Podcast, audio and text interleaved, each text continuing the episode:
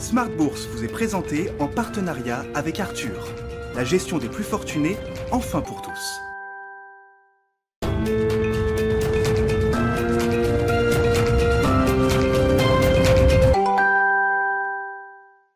Bienvenue dans Smart Bourse, votre double dose quotidienne de marché en direct sur Bismart chaque jour à la mi-journée, 12h30, 13h et le soir, la grande édition pendant une heure à partir de 18h30. Au sommaire de cette édition de la mi-journée, des marchés, des investisseurs qui ont rendez-vous avec la Fed, donc la Banque centrale américaine qui poursuit aujourd'hui sa réunion de politique monétaire de deux jours avant la décision et la communication attendue à partir de 20h heure de Paris.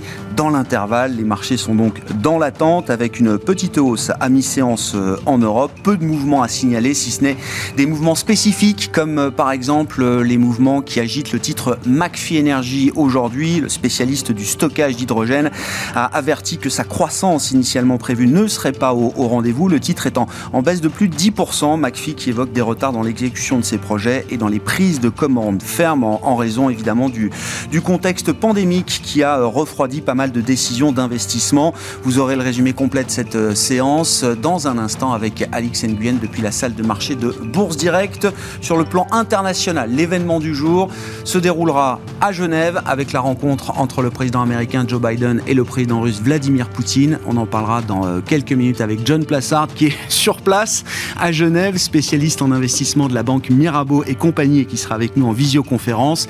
Et puis euh, poursuivons la, la séquence d'introduction en bourse. Hein. On se dirige peut-être vers une année historique en la matière, en matière d'IPO. Parmi les IPO, les introductions en bourse qui se dérouleront d'ici la fin du mois sur le marché parisien d'Euronext Gross, il y aura Boa Concept. On va parler de la logistique. Quand les ingénieurs prennent possession des entrepôts, ça donne Boa Concept. Et son PDG et cofondateur sera avec nous en plateau dans cette demi-heure de Smart Bourse sur Bismart.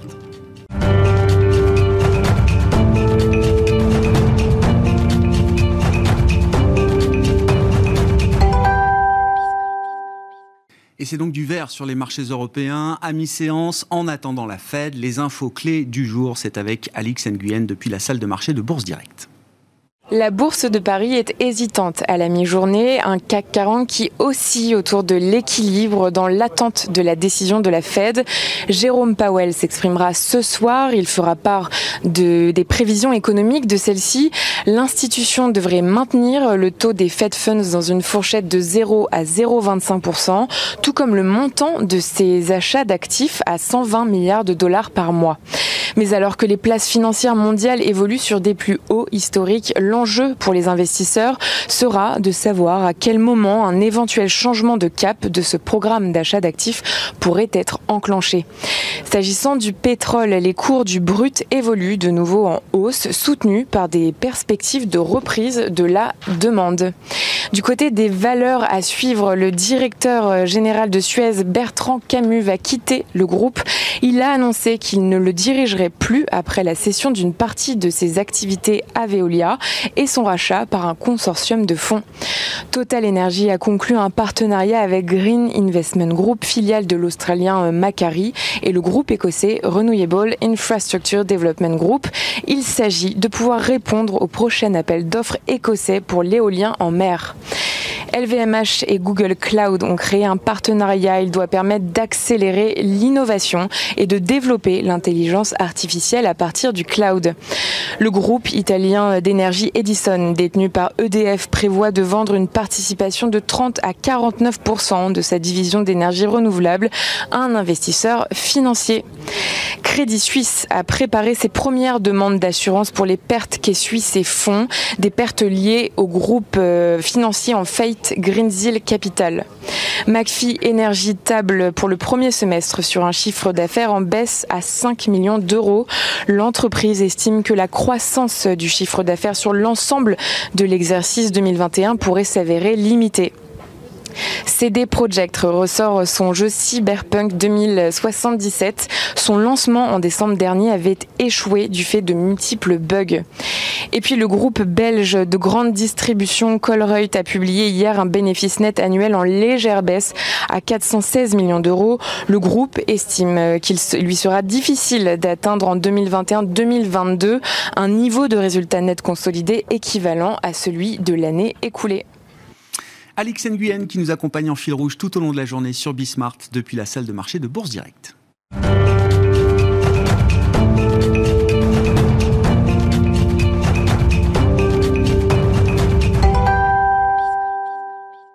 Les marchés ont donc rendez-vous aujourd'hui avec la Fed. On va en parler euh, aujourd'hui, demain encore pour euh, débriefer cette réunion euh, importante, essentielle même peut-être pour Jérôme Powell qui attaque la fin de son premier mandat.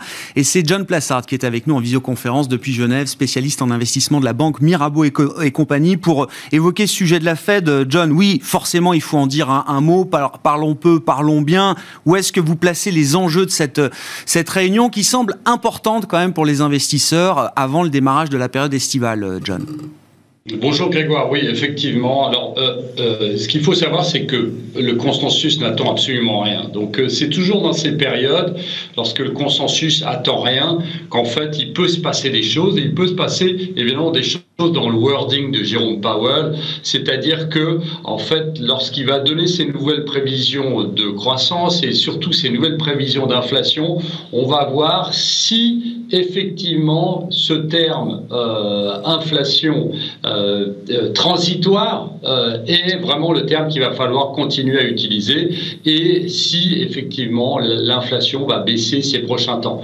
Ça, ça va nous donner une indication sur le début de de la baisse des rachats d'actifs, donc ce fameux tapering qui ne devrait pas venir maintenant, mais qui devrait venir, qui devrait être annoncé lors de la, la séance à Jackson Hole en août et potentiellement ou potentiellement en septembre. Alors, on attend juste des petits détails, rien de très spécial, mais juste des petits détails dans ce qu'il va nous dire, et surtout son interprétation, comme je le disais, de l'inflation, parce que c'est ce qu'on regarde de très près, et on sait, euh, Grégoire, vous l'avez vu ces dernières semaines, que les chiffres de l'inflation qui ont été publiés aux États-Unis, qui sont largement supérieurs à ce qu'on avait, euh, même au consensus, eh bien, toujours, sont toujours considérés comme transitoires par le consensus. Et le marché y croit, euh, John.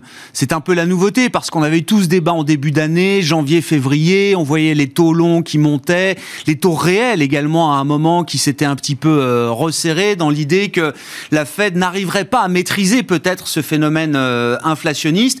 Aujourd'hui, la Fed est plus que jamais crédible sur l'analyse qu'elle fait de l'inflation transitoire, comme on dit. Oui, en fait, c'est cette forward guidance, hein, expliquer ce qu'on va faire pour mieux que le, marché l'interprète, l'accepte, le digère. Et en fait, je pense que c'est ce qui est en train de se passer. Alors, ce qu'il faut rappeler aussi, il ne faut pas l'oublier, c'est que le fait que le, rendement du 10 ans, par exemple, dont vous parliez, est assez bas, euh, reste collé à 1,50, est aussi à mettre sur le compte de la Fed, hein, qui rachète euh, énormément d'obligations, est aussi à mettre sur le compte euh, des Japonais qui rachètent achète énormément d'obligations américaines, et puis aussi de l'arrivée, on, le minimise beaucoup, mais des baby boomers aux États-Unis qui, eux, achètent massivement des obligations américaines. Donc on voit qu'il y a une pression là-dessus, on voit que, évidemment, il y a cette forward guidance, mais il faut pas, on peut pas exclure que si euh, le, un message plus hawkish, c'est-à-dire que si ce soir Joe, euh, Jérôme Powell pardon, nous affirmait qu'il allait euh, réduire ses achats d'actifs dès le mois d'août, c'est-à-dire plus tôt que prévu, eh bien, on peut voir le 10 ans américain en quelques jours passer de 1,50 à 2. Hein. on l'a vu par le passé. Ça va très vite ces mouvements. Hein. Bon, on suivra évidemment cette, euh, cette réunion et c'est vrai qu'on le résume de cette manière. Hein. Si, euh, si cette réunion est ennuyeuse, ce sera un grand succès pour la Réserve fédérale américaine d'une certaine manière. Vous citiez Joe Biden. Parlons évidemment de Joe Biden qui poursuit son, son summer camp européen, sa tournée européenne. Il y a eu le rendez-vous du G7 le week-end dernier, un sommet avec l'OTAN en début de semaine. Hier, c'était le sommet entre l'Union européenne et les États-Unis. Et aujourd'hui, donc, la grande rencontre entre Joe Biden et euh, Vladimir Poutine à Genève là où vous vous trouvez, euh, John. Euh, de manière globale, qu'est-ce que qu'est-ce que vous retenez un peu de ces, ces grandes rencontres internationales qui se déroulent depuis plusieurs jours, sachant qu'il y a beaucoup de sujets qui sont brassés, qui sont sur la table, mais si on essaye de se focaliser sur les sujets qui sont pertinents d'un point de vue de marché, qu'est-ce que vous retenez à ce stade? Et puis deuxième question, qu'est-ce qu'on attend de ce rendez-vous entre Joe Biden et Vladimir Poutine? Bah, écoutez, euh, les, sujets, il y, en a énormément hein, dont ils vont officiellement parler, que ce soit l'opposant russe euh, Navalny, que ce soit la situation évidemment nucléaire, que ce soit le prix du baril de pétrole. Et donc on voit ici que globalement c'est une rencontre où il ne devrait pas sortir grand-chose. Alors ce qu'on va surveiller, évidemment, c'est ce qu'on appelle le body language, voir comment est-ce qu'ils vont se saluer, parce que vous vous souvenez, Grégoire, qu'avec euh, Donald Trump, c'était totalement différent, hein, avec une, presque une, amitié. Euh, on aurait pu croire que c'était une amitié de longue date entre les, deux hommes, et là, ça va être complètement différent. Alors, euh, ce qu'il faut, et, c'est ce que je trouve très intéressant, c'est qu'en fait, lorsqu'on regarde la économique, et c'est ce qui nous intéresse, entre les deux pays, on voit que pour les États-Unis, la Russie n'est que le 28e partenaire économique, puisque on voit que entre les biens exportés et importés, c'est seulement 28 milliards de dollars. Alors par comparaison, on voit que la France, c'est 150 milliards de dollars en 2019, les échanges de biens et services. Donc on voit qu'il y a, c'est pas vraiment les relations économiques entre les deux pays, et on, on conçoit ici que c'est euh, effectivement, c'est pour asseoir euh, le, le, le, mandat de Joe Biden et euh, en fait la suprématie, je dirais, américaine, que cette rencontre est très importante. Et c'est pour ça que ici il y a, un doute qui peut être un, un, doute très important. C'est peut-être un détail, mais que qu'on signale ici à Genève, c'est que euh, Joe Biden, euh, pardon, Vladimir Poutine a pour habitude de venir très en retard et de jamais être à l'heure. Et on sait qu'il euh, il arrive aujourd'hui et que Joe Biden est là depuis hier. Alors potentiellement, ça pourrait faire eh ben, les, les, grands titres des journaux si Vladimir Poutine arrivait un quart d'heure, 20 minutes, une demi-heure en retard dans ce rendez-vous et Là, ça pourrait être euh, déjà un début euh, assez tendu, puisqu'on sait par exemple aussi que la conférence de presse ne se fera pas avec les deux hommes, elles vont se faire de manière séparée. Donc euh, euh, ici, ce qu'on va surveiller, comme je disais, c'est vraiment le body language, c'est voir de quelle manière euh, Joe Biden va pouvoir mettre en avant le fait que les États-Unis sont, et c'est ce qu'il considère, supérieurs à la Russie. Il ne faut pas oublier ici une chose, c'est que pour les Américains, quelle que soit leur couche sociale, ils n'aiment pas tellement les Russes. Hein. C'est un ennemi commun au même titre que la Chine. Et de l'autre côté, eh bien, pour les Russes, bah, considèrent plutôt les Américains comme ceux qui leur font payer depuis 2014 eh bien, toutes les sanctions qu'il y a pour la question ukrainienne. Donc c'est une, une, une, rencontre très tendue à laquelle je m'attends euh, cet après-midi. Bon, rencontre euh, hautement symbolique, effectivement, pas d'avancée très concrète à, attendre. Hein. Les positions des uns et des autres ne changeront pas avec cette première prise de contact, euh, je le disais, fortement symbolique entre Joe Biden et, et Vladimir Poutine. Pour le reste des rencontres, est-ce qu'on peut noter des avancées concrètes peut-être entre l'Union européenne et les États-Unis, euh, John on, constate effectivement que le conflit euh, Airbus-Boeing, qui a commencé il y a plus de 17 ans maintenant, alors n'est pas résolu définitivement. Euh, il est suspendu pendant au moins 5 ans. Est-ce que c'est une manière de dire qu'il y a encore des points de négociation sur lesquels on n'a pas abouti, John? Oui, mais en, fait, Grégoire, ce que je pense euh, ici, euh, c'est que c'est quelque chose de, de, de, très global. On a repoussé au prochain euh, président, mm. le, le, le, excusez-moi du terme, mais la patate chaude qui était Boeing et Airbus, c'est beaucoup plus compliqué qu'on veut le mettre en avant. Et en fait, ce qui se passe ici, c'est une, une, intelligence à relever de, de Joe Biden, c'est qu'en fait, il veut absolument faire union avec lui. avec que l'Union européenne, c'est le cas de dire, l'Union fait la force pour pouvoir demander quelque chose, notamment à la Chine. Vous savez que euh, Donald Trump, lui, euh, faisait, euh, faisait course seul hein, face à la Chine, et on sait très bien que Joe Biden l'a dit, il vaut mieux être plusieurs pour pouvoir avoir plus de succès dans les négociations commerciales avec, avec la Russie, puisqu'on en parlait, mais surtout avec la Chine.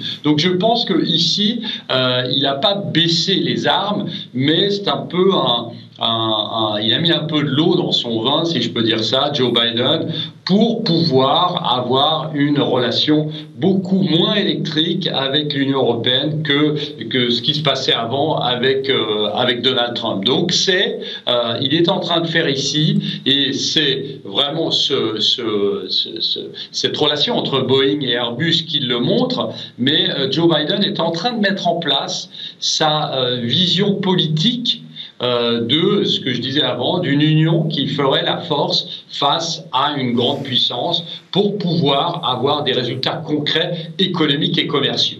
Merci beaucoup, John. Merci pour vos, vos remarques et votre euh, analyse sur ces questions d'actualité, que ce soit la Fed ou les grandes rencontres internationales du moment. John Plassard, qui est avec nous en visioconférence depuis Genève, spécialiste en investissement de la banque Mirabeau et compagnie.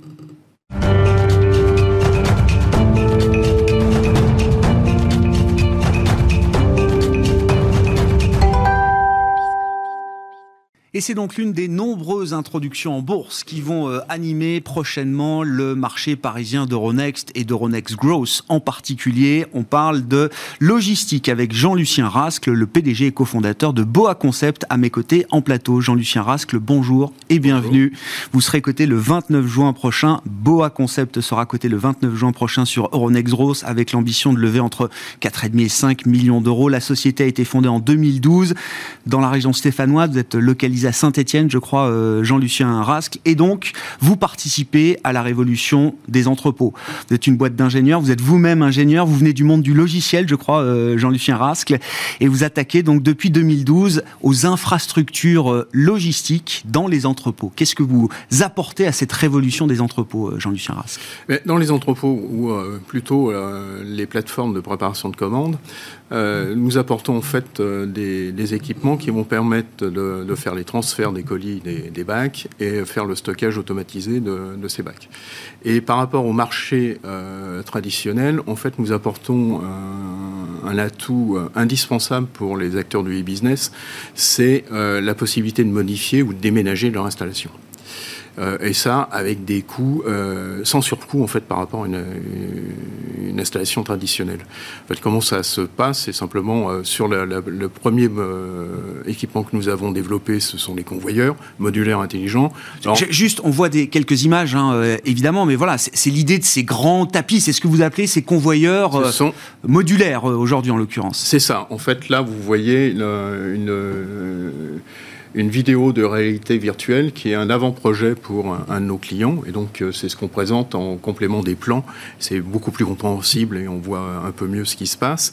Et en fait, là, c'est une préparation standard euh, avec euh, ce qu'on appelle préparation à gare. Donc, le colis, le carton d'expédition arrive devant l'opérateur. L'opérateur prend un, article, le dépose dans le colis et repousse le colis qui va aller vers un autre opérateur qui peut éventuellement remettre d'autres articles dans ce colis. Le, problème avec les installations traditionnelles, c'est dans ce domaine avec euh, Chantal Ledoux, la cofondatrice de l'entreprise, nous sommes dans la logistique depuis 1990 et nous avions dans l'édition de logiciels. Mhm pour la gestion d'entrepôts. Et nous avions constaté que les installations euh, standards étaient très difficiles à modifier et impossibles à déménager. Ce qui euh, non réutilisable. Non réutilisable. C'est-à-dire qu'une fois si vous déménagez, en fait vous, vous laissez sur place ah et vous le revendez le, le, prix de le prix de l'acier. Et donc euh, nous avons voulu euh, pallier à ce, à ce problème qui est quand même assez énorme euh, en faisant des éléments qui sont qui ont de l'informatique embarquée euh, de l'intelligence euh, artificielle embarquée, et qui se reconnaissent entre eux quand vous les branchez. Vous n'avez pas de câblage, vous avez simplement à les, poser les uns derrière les autres. En fait, c'est du chemin de fer électrique. Ah, poser des éléments, des éléments droits, des courbes, des, des, aiguillages. Tout ça se reconnaît entre eux, dialogue entre eux. quand un élément envoie un colis vers un autre, il envoie aussi les informations dont il dispose à l'autre élément, donc ça suit toute la chaîne. Donc vous gagnez énormément de temps lors de l'installation vous donnez le droit à l'erreur, en fait, euh, à un moment donné, ou, au droit au changement d'avis. Et donc ça, c'est vraiment les premiers avantages initiaux de ce, de ce modèle. Comment vous mesurez ce gain, d'ailleurs Enfin, comment vos clients mesurent ce, ce gain? C'est-à-dire, euh, euh, c'est un gain de temps. Une infrastructure comme la vôtre, elle peut être déployée dans un temps imbattable, par exemple, par rapport aux infrastructures passées, existantes? Existantes Par rapport aux infrastructures, déjà en termes de démarrage, on va deux à trois fois plus vite qu'une installation. Alors on a toujours il y a toujours de la mécanique. Euh, je parle toujours d'informaticiens qui utilisent de la mécanique, ce qui nous différencie du monde traditionnel. Et ça, il faut toujours le bouger. Mais derrière le démarrage, se fait quasiment euh, en très peu de temps. Il y a un peu de paramétrage à faire pour dire dans quel sens ça se déplace, mais c'est à peu près tout. Et donc ça, ça permet en fait de modifier. Alors c'est un inconvénient pour nous, c'est que du coup le client il va investir pour le besoin immédiat. Et donc euh, ça limite un peu notre chiffre d'affaires immédiat. Par contre, comme le, client, mais c'est dans la décision d'investissement du client, comme il sait que votre infrastructure est flexible, euh, adaptable, euh, modulable. Oui finalement, il se concentre sur ce dont il a besoin aujourd'hui. Oui. Et Plutôt que de regarder à 2-3 ans et de vous passer une commande qui intégrerait justement sa croissance à 2-3 ans. Voilà, c'est exactement ça. C'est-à-dire qu'en fait, son plan, euh, en général, à 3-5 ans, qui est tout à fait hypothétique avec les, les, les, problèmes, les soubresauts que nous constatons aujourd'hui, là, maintenant, il est un peu. En fait, il achète de la sécurité, alors que nous sommes euh, en, en, plus au prix du marché, en fait. Et donc, il a sa sécurité en plus. En plus. Et donc, il peut investir pour aujourd'hui. Donc, ce que je disais, nous, c'est un peu un inconvénient. Mais par contre, quand il va grossir, et nous, nous, nous notre croissance est liée à celle de nos clients, il va revenir chez nous, puisqu'il peut réutiliser notre installation et il est en confiance. Il a déjà démarré avec une partie d'installation qu'il connaît et on va faire croître ou même déménager, ce qui nous est arrivé plusieurs reprises. Qu'est-ce que la crise pandémique a, révélé justement, alors euh, pour vous et pour vos clients, de leurs besoins en, matière euh, de, d'infrastructures intelligentes euh, Justement, parce que vous le dites, et dans, la communication que vous faites au marché, Jean-Lucien Rascle, et c'est vrai que c'est, d'ailleurs pas forcément intuitif, quand on est sur vos métiers portés par le, business du e-commerce, hein, vous l'avez dit, on se dit que 2020 a été peut-être une année d'accélération incroyable. Ça s'est pas encore forcément vu, notamment le chiffre d'affaires a été compliqué à tenir parce que il y a eu quand même un gros refroidissement qui a duré plusieurs mois avant que les choses se remettent en route. Hein. Oui, alors on a eu, euh, on a eu des surfroids en 2020, euh, ce qui explique d'ailleurs que dès le départ, on a pris le PGE en, mois d'avril par précaution.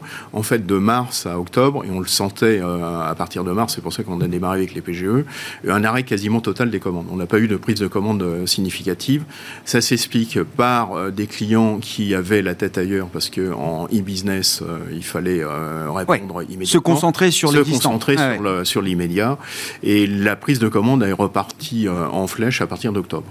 Ce qui explique d'ailleurs que dans nos documents, nous expliquons que nous avons une prise de commande à fin avril euh, de l'ordre de 8 millions qui, correspond à, enfin, à quel rythme de progression pour vous et, encore une fois pour vos clients. Il y a eu un avant, un après. Vous avez vu des, nouveaux clients arriver euh, euh, euh, avec des, des, anticipations de besoins peut-être beaucoup plus importants que ce que vous pouviez imaginer 6, 9 mois auparavant?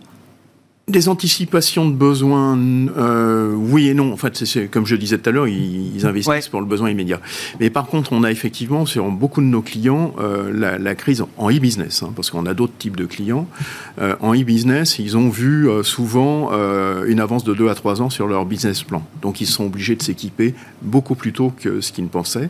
Donc, ça explique une forte, une marche d'escalier en fait dans la prise, prise de commande. Et donc, et on nous sommes assez confiants euh, pour la, continuité parce que les, modes de consommation euh, ont changé et vont rester sur ces nouveaux modes de, de, de, commande à distance, de, click and collect, euh, un certain nombre de choses, et donc de click and collect sur des points de, prise avec des, des, ateliers de préparation de commandes au plus proche. Il y a un autre phénomène aussi sur, sur les effets du verdissement en fait de, l'industrie, c'est il y a quelques années, euh, la mode était à faire des entrepôts internationaux centraux euh, avec des, des, des, des, parcours très très longs. Et je pense qu'on va aller de plus en plus vers des, des, entrepôts euh, localisés au plus proche en fait de la consommation. Et donc comme vous dites, alors ces tendances et cette marche d'escalier de 2-3 ans qu'on a euh, franchi d'un coup, euh, oui, on, ne va pas la redescendre dans euh, un ou deux ans. Non, alors on a quand même un effet, donc on a quand même un effet rebond, mais je pense que cet effet rebond va être limité. il va, le changement, le changement des habitudes, le changement de, type de, plateforme de préparation de commandes vont faire que ce, marché va se développer de plus en plus. Sur, sur l'opération, donc vous, vous, euh, vous allez lever entre 4,5 et 5 millions d'euros, euh, Jean-Lucien Rascle. Alors effectivement, le chiffre d'affaires de 2020, mais vous le dites vous-même, c'est n'est pas, une bonne référence. Il est à 5,6 millions, mais vous avez cité ces 8 millions de commandes fermes là, qui sont en stock euh, aujourd'hui, 8 millions d'euros de commandes fermes euh, en stock aujourd'hui. Euh, le, produit de l'opération, là concrètement, il vous sert à quoi pour le développement de, de Boa Concept? Alors il va nous servir à trois, choses. C'est le développement organique, en fait on va dire plus prosaïquement, c'est notre trésorerie pour développer ça, qui, que nous avons, nous espérons, de 10% par an. Donc, euh, par rapport à notre croissance depuis 2014, entre 2014 et 2019, était de 46% en moyenne. Donc, euh, on est resté prudent sur mhm. le développement organique. La deuxième, euh, deuxième, euh, deuxième pilier, ça va être des nouveaux produits. Euh, je vous ai parlé des convoyeurs, mais en fait, on a lancé le stockage automatisé, robotisé en 2019 avec une première installation chez la Boule au But. dans la région Dans la région stéphanoise. évidemment, évidemment, grande marque stéphanoise. Et, et, nous continuons à améliorer. On a un certain nombre d'idées derrière, ce, derrière ce produit et nous avons des intentions de développer la partie logicielle, euh, qui était en fait notre métier initial euh, dans les sociétés précédentes. Est-ce qu'il y a... Allez-y, bien sûr, bien sûr. Pilier, troisième pilier, ça va être le développement à l'international. Et euh, là, on compte sur une offre qu'on a lancée euh, au premier trimestre qui s'appelle le Fast Track, qui est en fait euh, une façon différente de dessiner les installations, qui évite de passer par un bureau d'ingénierie. Donc ça nous permettrait d'attaquer les marchés via des partenaires sans bureau d'ingénierie. Quand vous citez ces, nouveaux produits dans les cartons, Jean-Lucien Rasque, est-ce qu'il faut comprendre qu'il y a encore de la marge en, gain de productivité dans ces métiers de la logistique, du, euh, des entrepôts, enfin je, qualifie ça de la logistique d'entrepôt, mais euh, effectivement, notamment dans le monde du business, on n'est pas encore au bout des gains de productivité qu'on peut euh, obtenir dans cette, sur cette partie-là de la chaîne alors, on est, on est au bout en l'état actuel avec les outils actuels, c'est-à-dire ce que je vous ai dit tout à l'heure en termes de transfert et de stockage automatisé. Et vous avez toujours une personne euh, qui va faire du transfert de la préparation de commande, c'est-à-dire prendre un article pour le mettre dans un colis d'expédition. Et là, on est au bout des, des, productivités raisonnables qu'on puisse avoir avec euh, du personnel. Euh, c'est, quand vous faites 500 prélèvements à l'heure, ça use extrêmement rapidement. Donc, ça va être la prochaine étape en fait dans l'automatisation des plateformes de préparation de commandes. Ça va être le picking automatique. Ça va pas faire 100%, mais parce que les problèmes sont un peu plus complexes que simplement un robot qui vient prendre il y a toute une chaîne à, préparer. Mais là, ça va être les, les, sources de productivité que, l'on va pouvoir retrouver plus tard. Alors, malheureusement avec peut-être un peu de perte d'emploi, mais une élévation du travail pour rendre le travail plus intéressant. Hmm. Pourquoi la bourse, euh, Jean-Lucien Rascle Oh, je, vais faire, je vais faire la réponse habituelle, c'est-à-dire. Mais très sérieusement, euh, un, ça nous apporte de la notoriété, ça c'est clair, c'est le discours habituel. Euh, c'est l'argument premier, C'est l'argument premier. Et là, on le voit déjà maintenant, même euh, avant la fin de l'introduction, on voit déjà que on a énormément, énormément d'appels. Euh, donc ça va nous permettre aussi d'attirer, de nouveaux talents, ça c'est clair.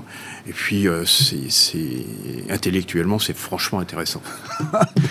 Et en, termes de montant levé, oui, c'est un montant que vous n'auriez pas pu lever euh, dans le, non-côté euh, d'une certaine manière. Il fallait, il fallait aussi peut-être. Euh, c'était peut-être un peu différent. C'est un peu. Là, nous avons, alors nous n'en avons pas parlé. nous avons deux fonds qui étaient des fonds d'amorçage qui nous accompagnent depuis 2013. Ils sortent en partie, ça fait 20% du montant. ils souhaitent rester, nous accompagner encore un peu, mais ils ont ils avaient vocation à sortir en partie. Donc, on a des fonds. Euh, c'est un peu différent. En fait, on se retrouve avec une autre mécanique et surtout la bourse, ça va être un instrument financier pour la suite. Merci beaucoup euh, Jean-Lucien Rasque. Merci de nous avoir parlé de Boa Concept. Vous en êtes le PDG, cofondateur, avec une première cotation attendue sur Euronext Growth le 29 juin prochain. Merci beaucoup.